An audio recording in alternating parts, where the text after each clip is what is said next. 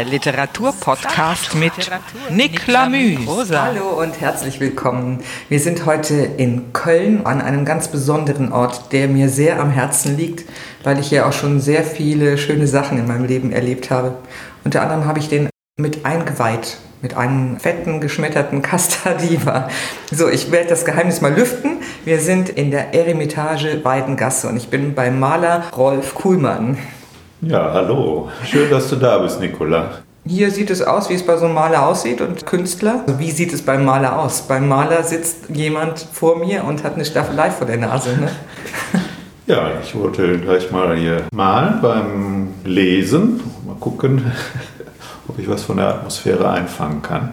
Ja, und ich bin total begeistert davon. Das haben wir nicht abgesprochen, wobei ich mir das schon fast gedacht habe. Dass, aber äh, du hast mitgekriegt, ich bin gerade schon in Jubel ausgebrochen, weil ich denke, endlich mal wieder eine richtige Kunstaktion. Ja. Kunst trifft Kunst. Ja, äh, Kunst findet bei mir jetzt ja auch ganz im Privaten statt. Also ich bin fleißig dabei zu malen und zu modellieren und so weiter. Aber alles, was Ausstellungen betrifft, ist alles weggebrochen dieses Jahr. Mhm. Umso mehr Zeit bleibt zum Arbeiten und umso mehr stauen sich natürlich die Arbeiten im Atelier.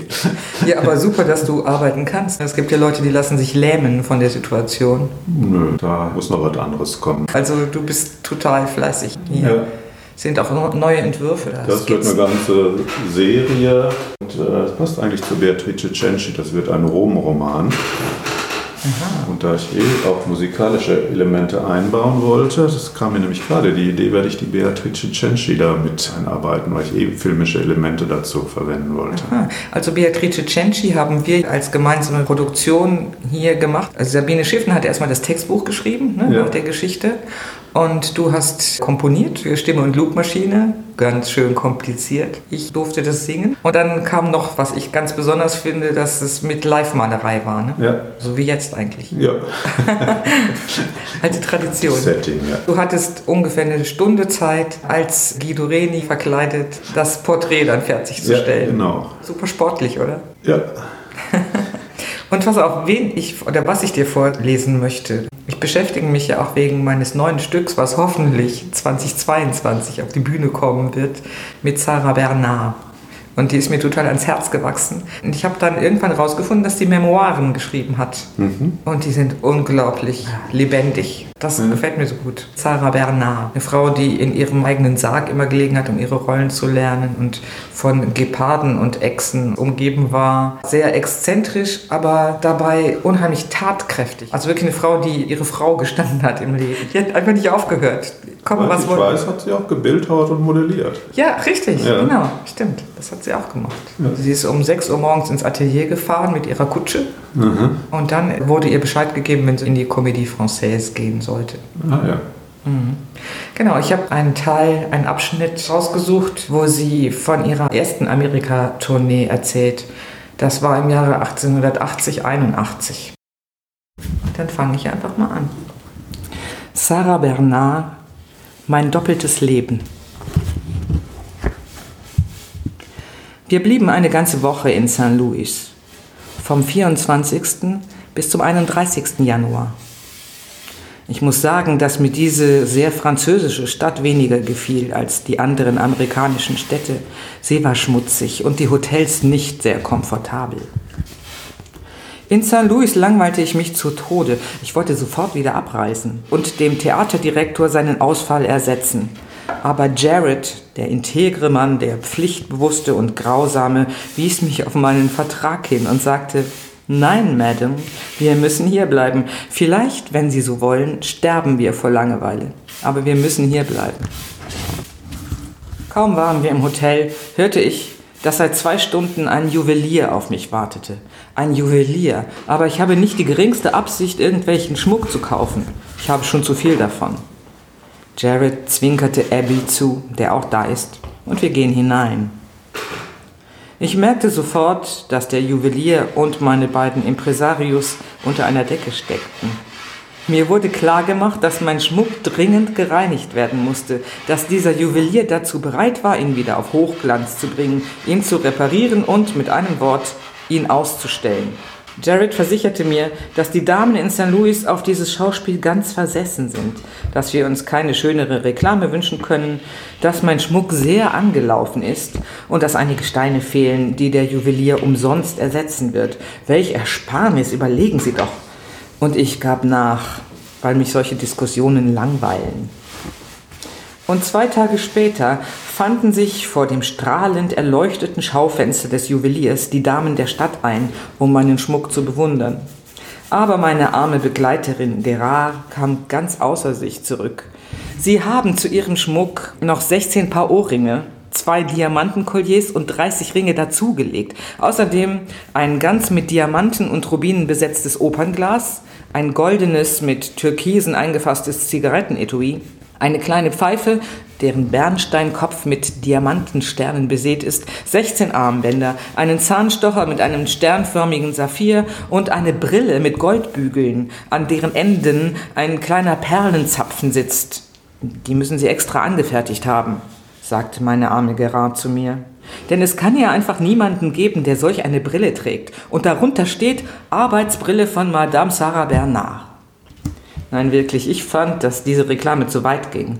Dass ich Pfeife rauchen und eine Brille tragen sollte, das war zu stark. Ich ließ mich sofort im Wagen zum Juwelier fahren und kam gerade noch zurecht, um mir an der verschlossenen Tür die Nase einzurennen. Es war Samstag, es war 5 Uhr, alles war dunkel, finster, dicht. Ich kehrte ins Hotel zurück und machte Jared gegenüber meinem Unwillen Luft, aber der erwiderte ruhig, was macht das schon, Madame? Es gibt eine Menge junger Mädchen, die Brillen tragen.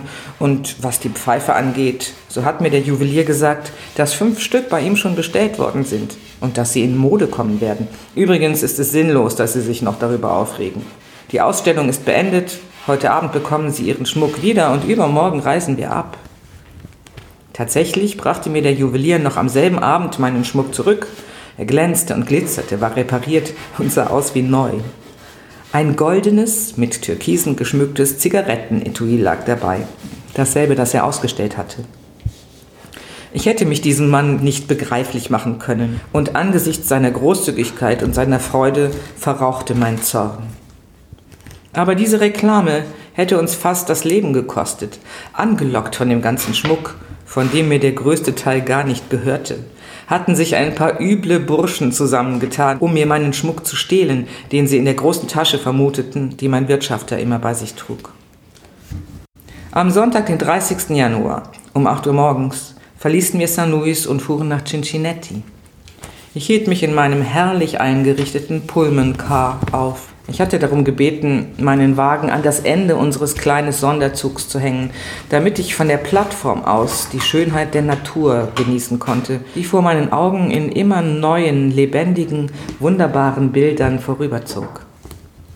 Wir fuhren noch keine zehn Minuten, als sich der mitfahrende Aufsichtsbeamte plötzlich über die Plattform beugte, dann schnell zurückfuhr, mich an der Hand nahm und sehr blass, sehr ängstlich und auf Englisch zu mir sagte, Madam, ich bitte Sie inständig, gehen Sie sofort hinein. Ich begriff, dass mir wirklich Gefahr drohte und ging schnell hinein. Er zog die Notleine und noch bevor der Zug vollständig hielt, gab er einem anderen Beamten ein Zeichen und beide stürzten sich unter den Zug. Er hatte einen Schuss abgegeben, damit jeder aufmerksam wurde. Jared Abbey und die Künstler drängten sich in dem engen Gang. Ich stand mitten unter ihnen und starr vor Schreck sahen wir zu, wie beide Wächter unter meinem Wagen einen bis an die Zähne bewaffneten Mann hervorzerrten. An jeder Schläfe einen Revolver gab er schließlich die Wahrheit zu. Er sollte mir im Auftrag der Bande, die sich in St. Louis organisiert hatte, meinen Schmuck stehlen. Die Reklame des Juweliers hatte die ganze Unterwelt in Aufregung versetzt. Und meinen Wagen am Ende des Zugs zwischen St. Louis und Cincinnati an einem Ort, der Petit Monte genannt wurde, abkoppeln. Das alles sollte nachts passieren. Da mein Wagen der letzte war, ließ sich die Sache leicht bewerkstelligen. Er musste nur den riesigen Haken anheben und ihn aus dem Ring ziehen. Dieser Hühne von einem Mann hatte sich unter meinem Wagen festgebunden.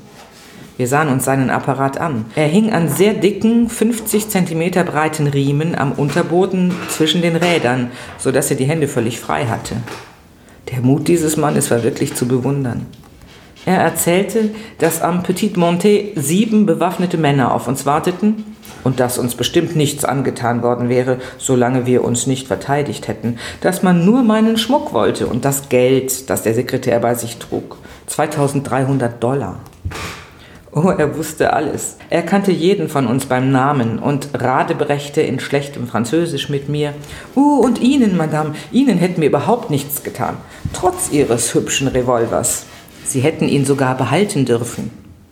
Dieser Mann und seine Bande wussten also, dass der Sekretär in meinem Wagen schlief und dass sie ihn kaum zu fürchten brauchten, dass er 2300 Dollar bei sich trug und dass ich einen sehr hübschen, ziselierten, mit Katzenaugen verzierten Revolver besaß.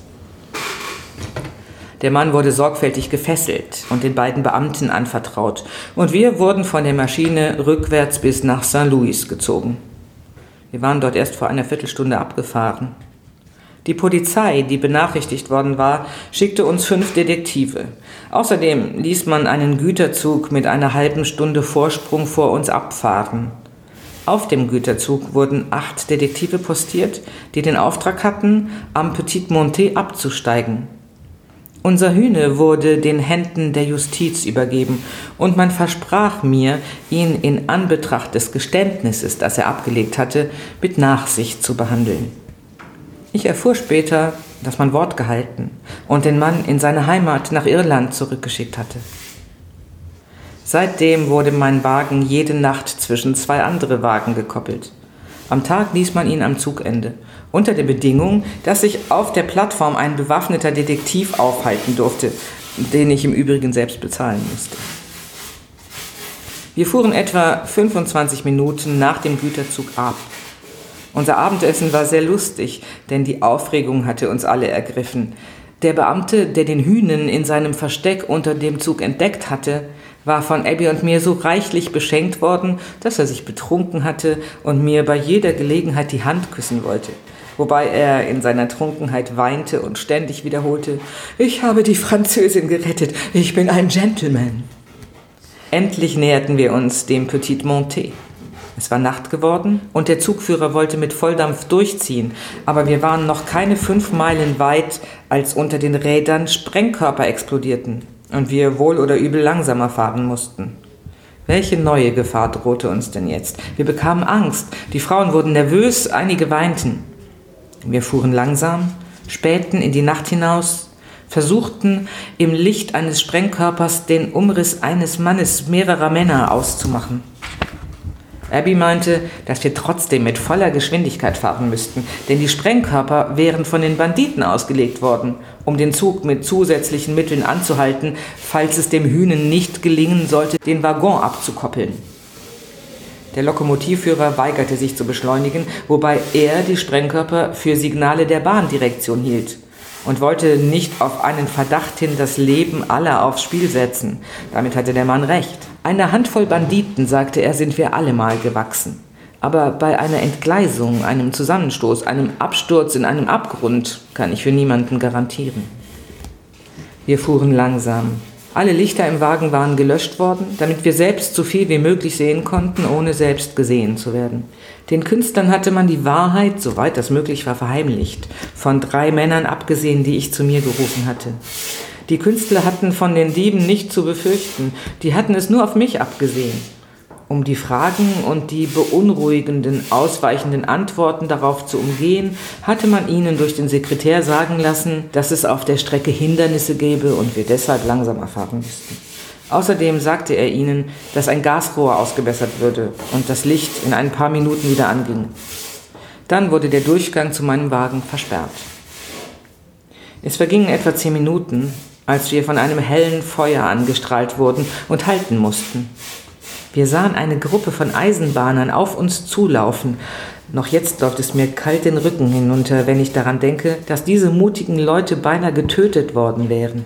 Ein erster Schuss wurde abgegeben, und ohne den mutigen Lokomotivführer, der mit einem furchtbaren Fluch Halt schrie, wären bestimmt zwei oder drei dieser mutigen Leute verletzt worden. Auch ich hatte meinen Revolver in die Hand genommen. Aber bis ich den Ladestock herausgezogen hatte, der als Sicherung diente, hätte man mich hundertmal ergreifen, fesseln und töten können.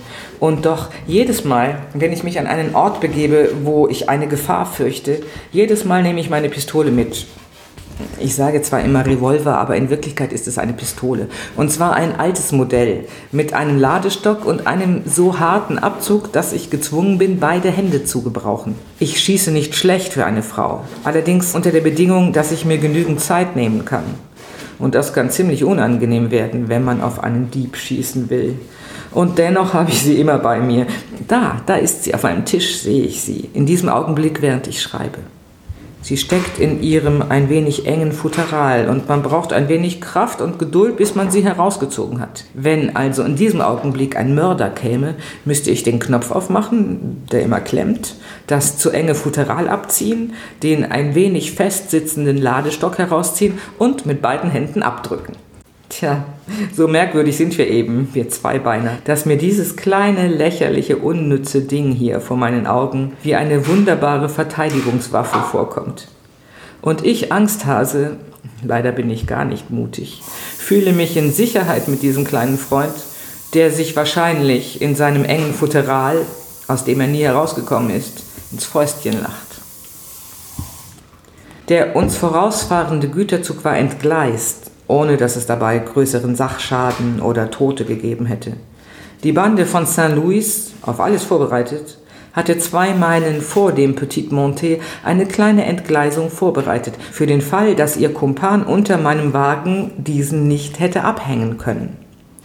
Der Zug entgleiste auch tatsächlich, aber als ihn die Burschen stürmten, weil sie dachten, es sei mein Zug, wurden sie von den Detektiven umstellt. Sie sollen sich verzweifelt gewehrt haben. Einer wurde sofort getötet, zwei weitere verletzt und die übrigen gefangen genommen. Einige Tage später wurde der Anführer dieser kleinen Bande gehängt. Ein Junge von 25 Jahren mit dem Namen Albert Wirz, Belgier. Ich habe alles getan, um diesen Mann zu retten. Denn es kam mir so vor, als hätte ich ihn, ohne es zu wollen, zu seinem üblen Vorhaben angestiftet. Wenn Abby und Jared nicht so reklamehungrig gewesen wären, wenn man zu meinem eigenen Schmuck nicht noch Wertsachen für 600.000 Francs dazugelegt hätte, dann wäre doch dieser Mann, dieses unglückselige Kind, vielleicht gar nicht erst auf den dummen Gedanken gekommen, sie zu stehlen. Wer weiß denn, welche Ideen noch in diesem jungen, vielleicht von Hunger geplagten, vielleicht von einfallsreichen Erfindungen berauschten Gehirn steckten? Als er vor dem Schaufenster des Juweliers stehen blieb, hat er sich vielleicht gesagt, dieser Schmuck ist eine Million Franc wert. Gehörte er mir, würde ich ihn verkaufen, nach Belgien zurückfahren, zu meiner armen Mutter, die bis in die Nacht hinein arbeiten muss, ihr eine Freude machen und meine Schwester verheiraten. Was kann das dieser Künstlerin schon ausmachen? Vielleicht hat er geweint vor Wut. Vor Wut, dass ein einziger Mensch so reich sein soll. Wer weiß denn, was die Hoffnung in einem jungen Gehirn alles hervorbringen kann? Die Hoffnung. Mit den schönsten Träumen fängt es an und endet mit dem wahnsinnigen Verlangen, sie in die Wirklichkeit umzusetzen. Es ist nicht recht, andere zu bestehlen, aber den Tod verdient es nicht. Oh nein, einen Mann von 25 Jahren zu töten, ist ein sehr viel größeres Verbrechen als Schmuck zu stehlen. Eine Gesellschaft, die mit vereinten Kräften das Schwert der Gerechtigkeit führt und tötet, ist um so vieles feiger als einer, der allein und auf eigene Gefahr stiehlt und mordet. Ja, ich habe diesen Mann beweint, den ich nicht kannte, der vielleicht ein Schuft war, vielleicht ein Held, vielleicht ein einfacher Mensch, aus dem ein Räuber geworden ist, der aber mit seinen 25 Jahren ein Recht auf das Leben hatte. Ich hasse die Todesstrafe. Sie ist ein Rest roher Barbarei und es ist die Schande zivilisierter Länder, immer noch Guillotinen und Galgen zu errichten. Jedes menschliche Wesen hat einen Moment der Rührung, in der es eine Träne vergießt. Und diese Träne kann den großherzigen Gedanken befruchten, der zur Reue führt. Ich möchte um nichts in der Welt in der Haut desjenigen stecken wollen, der einen Menschen zum Tode verurteilt hat. Und doch gibt es unter ihnen viele rechtschaffene Leute, die, wenn sie nach Hause kommen, ihre Frau zärtlich umarmen und ihr Nesthäkchen ausschelten, weil es den Kopf seiner Puppe zerbrochen hat. Ich habe vier Hinrichtungen gesehen. Eine in London und eine in Spanien, zwei in Paris. In London wird durch den Strang hingerichtet, und dieser Tod erscheint mir scheußlicher, abstoßender und heimtückischer als jeder andere. Es handelte sich um einen Mann von etwa 30 Jahren, mit einem männlichen, eigenwilligen Gesicht. Ich habe ihn eine Sekunde lang gesehen. Er zuckte mit den Schultern, als er mich ansah, und seine Augen waren voller Verachtung für meine Neugierde. In dieser Stunde fühlte ich, dass die Gedanken dieses Mannes den meinen weit überlegen waren, und er erschien mir größer als die übrigen Anwesenden, vielleicht weil er dem großen Geheimnis näher war als wir alle. Es schien mir, als hätte ich ihn in dem Augenblick lächeln sehen, als man ihm mit der Kapuze das Gesicht verdeckte, und sehr erschüttert lief ich davon. In Madrid sah ich einen Mann in der Würgeschraube, und das Entsetzen über diese barbarische Folter ließ mich mehrere Wochen nicht los. Er sollte seine Mutter getötet haben, aber es gab nicht einen einzigen Beweis, der wirklich gegen diesen Unglücklichen gesprochen hätte. Und in dem Augenblick, als man ihn auf dem Stuhl festhielt, um ihm die Würgeschraube anzusetzen, rief er aus, ich komme zu dir, Mutter, und du wirst mir bezeugen, dass sie gelogen haben. Ein Attaché der englischen Botschaft, mit dem ich gekommen war, um diesem scheußlichen Schauspiel beizuwohnen, übersetzte mir diese mit bebender Stimme auf Spanisch ausgerufenen Worte. Der unglückliche Mann rief sie mit so einer ehrlichen, so herzzerreißenden Stimme, dass er unmöglich schuldig sein konnte. Alle, die mich begleitet haben, waren derselben Ansicht. Die beiden anderen Hinrichtungen, denen ich beiwohnte, fanden in Paris statt, auf der Place de la Roquette. Das eine Mal wurde, glaube ich, ein junger Medizinstudent hingerichtet, der zusammen mit einem Kommilitonen eine alte Zeitungsverkäuferin getötet hatte. Es war ein abscheuliches, sinnloses Verbrechen. Aber dieser Mann war eher wahnsinnig als schuldig. Er war von überlegener Intelligenz und hatte seine Examina vor der Zeit abgelegt. Er hatte zu viel gearbeitet. Sein Geist war verwirrt. Man hätte ihn ins Grüne bringen, wie einen Kranken pflegen, heilen und der Wissenschaft wiedergeben müssen. Er sah aus wie von einer anderen Welt. Ich sehe ihn noch bleich, den Blick im Unendlichen verloren. Die Augen dieses unglücklichen Kindes, sie waren so traurig. Ja, ich weiß, er hatte einer armen, hilflosen alten Frau die Kehle durchgeschnitten. So etwas ist abscheulich aber er war 23 Jahre alt, maßlos ehrgeizig und hatte zu viel studiert. Er war daran gewöhnt, Arme und Beine abzutrennen, die Leichen von Frauen, Männern und Kindern zu zerstückeln. Das alles entschuldigt die erbärmliche Tat dieses Menschen nicht, aber es hatte alles dazu beitragen können, ein durch Studium, Elend oder Vererbung vielleicht schon erschüttertes moralisches Empfinden aus dem Gleichgewicht zu bringen. Die letzte Hinrichtung, die ich miterlebt habe, war die des Anarchisten Vaillant. Ein energischer, sanfter Mann mit sehr fortschrittlichen Ideen. Er bat mich sehr oft um Karten für mein Theater, damals das Renaissance, weil er zu arm war, um sich einen Luxus wie die Kunst leisten zu können. Ach, die Armut, eine traurige Ratgeberin. Und man muss milde sein zu den Menschen, die im Elend leiden. Eines Tages kam Vaillant zu mir in die Garderobe.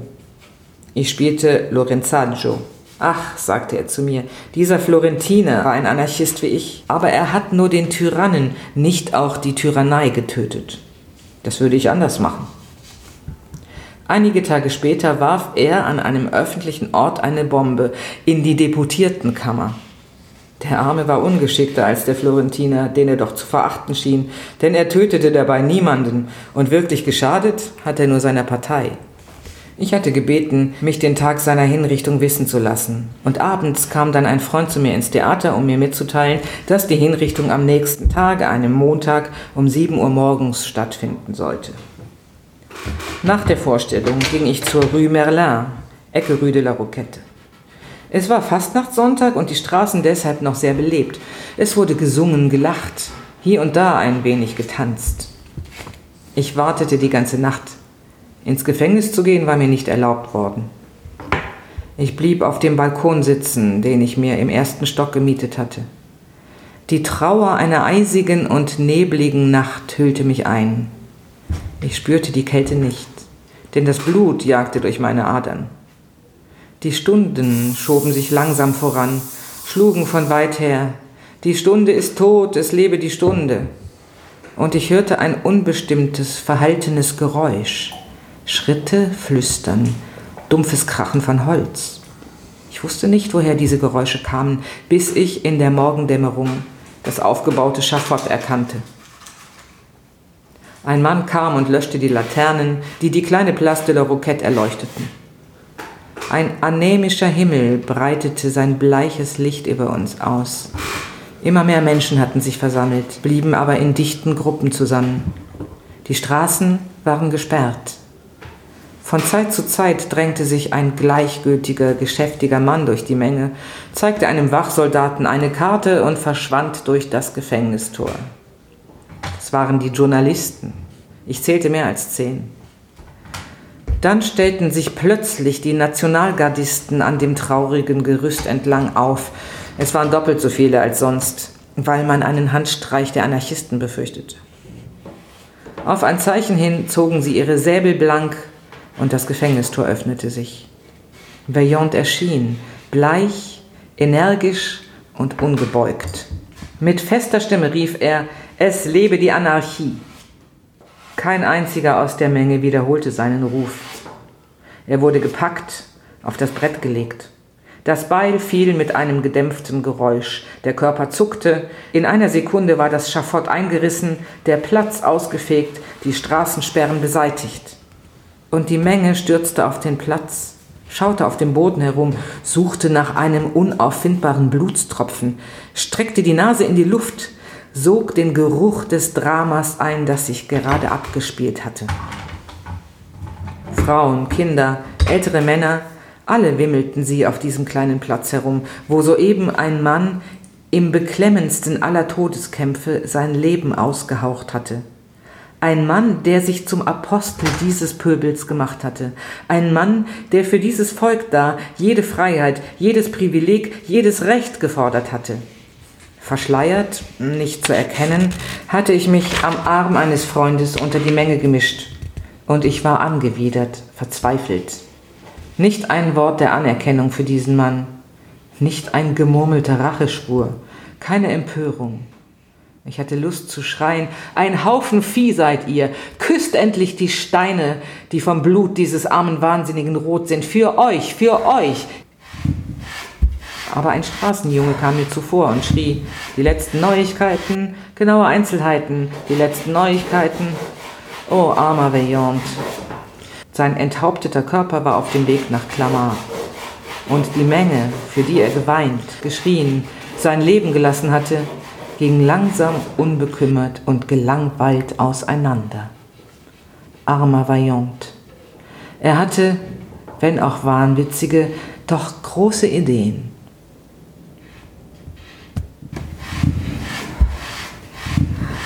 Hm. Endlich ist es jetzt schon vorbei. Die Lesung. Aber dein Bild ist noch nicht fertig. Ne? Oder? Das ist schon ziemlich weit. Mhm. Ich kann auch gleich noch was weiterlesen.